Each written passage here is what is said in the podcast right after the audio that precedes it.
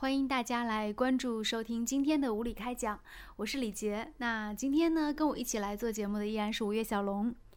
嗯，其实今天晚上并不是想特别跟大家来分享什么样的一个话题，而是想从一条微信来说起啊。就今天我看到我一个好朋友，然后到这个泰国去旅游，然后呢，他有发来一段微信，是关于泰国的，发了很多图片，其中有这个泰国的一些风景，还有泰国的这个。呃，最著名的人妖的图片，然后还有这个非常丰富的这种市民的生活的一些图片等等。那他的留言是这样的，他说：“越来越喜欢泰国这个既坚守传统和信仰又开放的国家。”这是他的一段留言，呃，不知道为什么，我就看到这段话的时候，心里突然之间就有一种感慨万千的感觉。因为我觉得在东南亚的很多国家，无论是像这个泰国，还是像东南亚的这个缅甸，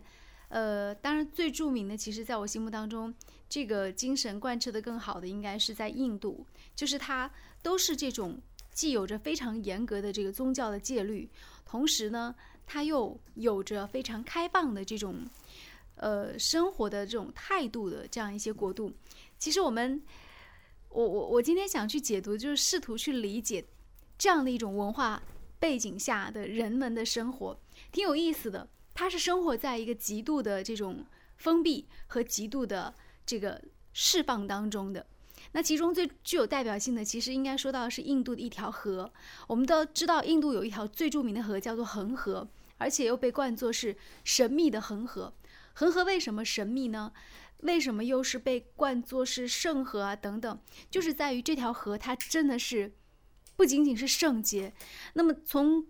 古至今，可能报道恒河最多的是它的圣洁，但是最近的这两年，我们看到关于恒河的新闻，可能更多的是关于恒河，比如说其中的很多这个尸体，呃。和人们的这种排泄物都是在恒河当中的，然后还有人在旁边会洗澡，还有会喝里面的水等等等等，就是这条河渐渐的已经变得很脏了。但是呢，印度依然是将恒河当做是一条圣河。嗯，我觉得这个里面有一个文化背景，可能需要讲到的是，为什么从古至今，可能到现在这个问题更凸显一些，就环境的问题，可能在以前印度这个国度恒河。他人没有那么多人居住的时候，没有十几亿人，没有十几亿人在那里居住的时候，其实恒河水是有自净功能的，它依然承担了现在的这些功能，比如说到河里去洗澡，比如说呃送往生者去向另外一个世界，比如说人们在里面就是甚至呃一些排泄啊等等，就是它以前也承担了这些功能，但是现在不一样，在于说你看现在的这个恒河啊，它就是。因为人太多了，外国参观者也是很多，然后印度的人本身也是人口一个大膨胀的这种状态里面，所以我们看到印度就非常的离奇的是在于说，这个恒河它越来越脏了，但是在印度人心目当中完全不改变它的圣洁。那其实关于恒河，我嗯，就虽然没有去过，但是我觉得五月小龙有什么话想说，快点说一下。恒河，哎，对对，你怎么样去理解一条这么脏的河流，在印度人们心目当中这种圣洁的这种地位？你觉得我们应该怎么样去理解这种恒河的这种脏和它的圣洁？恒河里面，我觉得更加能够直白的揭示出来人精神力量的强大。实际上，如果我们就单论。生活质量来说，嗯，恒河完全可以说是不适合居住。对，哎，更不用说去直接饮用恒河的水，甚至在恒河里面游泳，都已经是属于严重卫生超标的。因为恒河在印度的传说里面有一个最大的作用是安葬，所有的死人、就去世的人，他们的规则是必须在恒河的旁边。先用特殊的仪式，然后裹起来，就在河边焚化。焚化以后的剩下的尸骸就要倾倒在恒河里面，随着恒河的水飘向远方。而实际上呢，这些飘逝的尸体并不可能平白无故的消失，他们很多的就在恒河弯弯曲曲的那个河道里面呢搁浅。并且长期的腐烂在那里。恒河甚至有一个专门的一些人员去负责打捞他们，然后呢，把他们再继续的销毁，就是安葬。对，嗯，而同时恒河又具有有圣水的作用，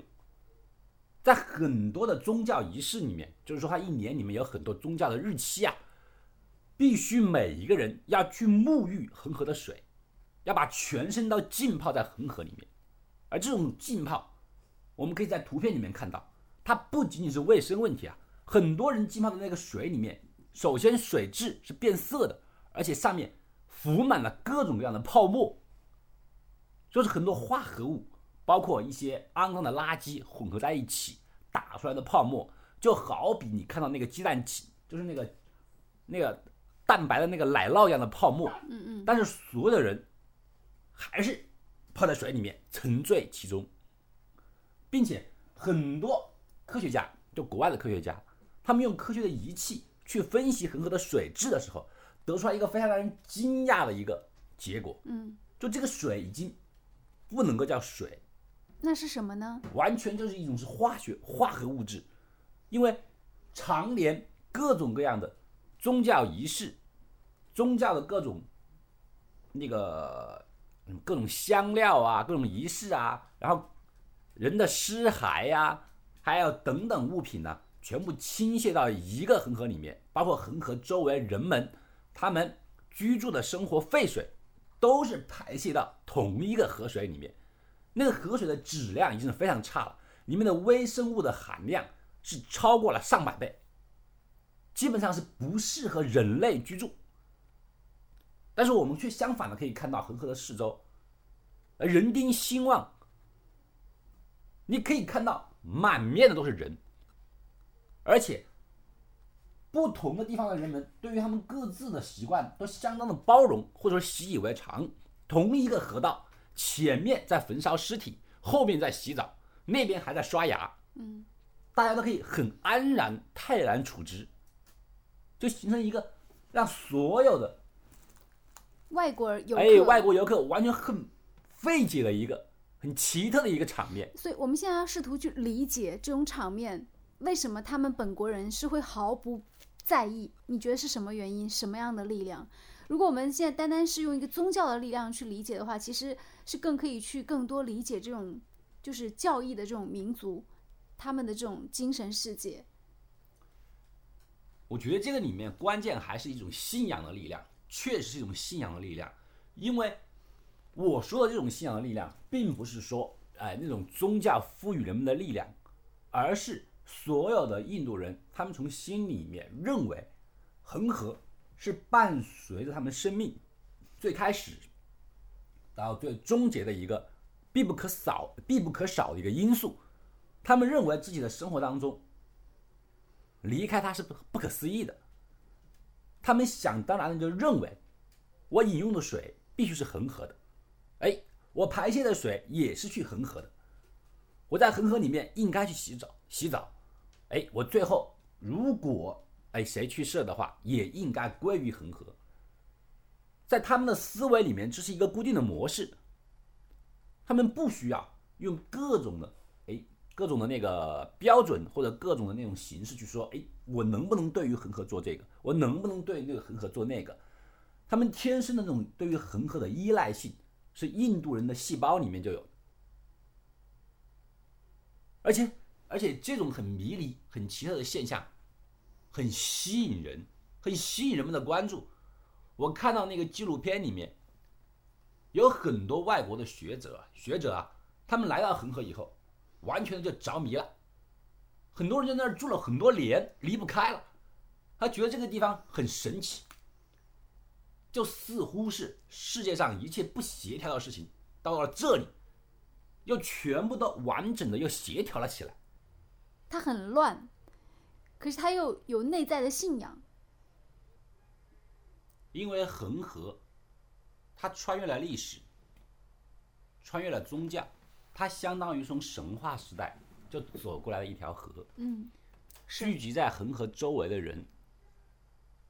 他们也仿佛。跟我们这个现代社会就是脱离开来了，他回到了人类其实最本质，而最原始的那个阶段，他们拥有着敬畏之心，他们对于神虔诚的同时，实际上是承认了人类的谦卑，所以他们幸福着，满足着，他们认为神赐予我的东西，我得到和没有得到都是理所当然，就他们的欲望并不是非常非常的大。他们满足于自己目前所所得到的。实际上，我们可以看到，在印度，包括在恒河四周的人们，他们的生活状态是非常差的。如果你把它硬是跟一些所谓的“哎小康生活啊”等等幸福生活的指标来对照的话，他们可以说是乞丐版本的幸福人生。但是，为什么他们能够在调查当中发自内心的感觉到幸福？实际上，就是因为他们凭借着恒河这个穿越了历史、穿越了时空的一个工具，他们回到了人类最本能、最原始的那个时代。其实人活着是一件很简单的事情，只不过是因为我们现代人了，他通过各种各样的方式，他改造了世界的同时，他也开始改造了自己的人性。你越了解一些东西，你就越鄙视它。你鄙视它以后呢，然后你改造它，毁灭它。然后到最后，你就越来越不满足。所以，为什么人类现在不仅仅可以破坏地球的自然，我们的触手已经可以扩展到太阳系，我们甚至现在要对火星，哎，要对太阳系以外的文明要去探索。其实，探索就意味着一种变相的一种侵略，和一种不仅仅是侵略，就是一种一种什么呢？就你不敬畏它，你探索的同时其实是索取。人们去火星探索，我们是去火星朝拜吗？我们是去火星殖民。探索的同时，往往就意味着一种侵略性。人类历史上，无论是哥伦布发现新大陆，是不是啊？还是那个印第安人等等的。所有的发现与被发现，这就是一，这就是什么？就是一定会是带来一些杀戮，而且会打破那个地方原本的这种平衡的状态。就呃，对，实际上这就是一种一种一种什么呢？一种凌驾，就是说发现者永远把自己凌驾在被发现者之上，他们以一种文明的态度去鄙视。别人的历史都是这样的。嗯，好，谢谢吴越小龙先生。呃，今天围绕恒河说了很多啊，可能也有一些啰嗦，但是确实就是，嗯，我自己觉得就是，其实恒河也挺，在我心目当中也挺像是印度人，包括有这种宗教信信仰民族的，呃，这样一些人们他们的这种性格的，就是在他们心目当中，嗯，就生活可以是很复杂的。像恒河水一样是包罗万象的，非常包容的。但是，嗯，为什么他们又会不依不饶的居住在恒河两岸呢？也是在于说，可能那个地方千百年来的这种历史，确实沉淀下来某种敬畏感，这种仪式感，嗯，也是让他们的内心能够在这个过程当中，在这个地方能够找到某种，我们也可以称作是神秘的力量，或者说是一种。一种千百年来、千百万年来延续下来的一种一种关于幸福的这种沉淀的力量，无论怎么样都不能缺失了一颗敬畏之心。好，我们就说到这里吧，拜拜。